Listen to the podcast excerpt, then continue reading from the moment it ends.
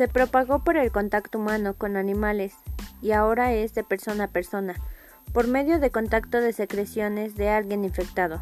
Se comenzó a expandir por personas que viajaron a China, después a otros países y también a continentes.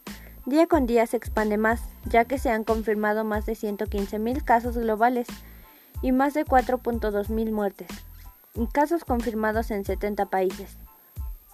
La enfermedad se manifiesta con síntomas de secreción nasal, tos, dolor de garganta, dolor de cabeza y quizá fiebre durante un par de días.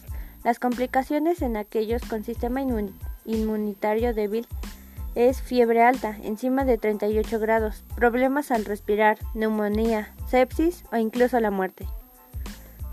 Hasta ahora no existe un tratamiento específico, pero se puede prevenir la propagación.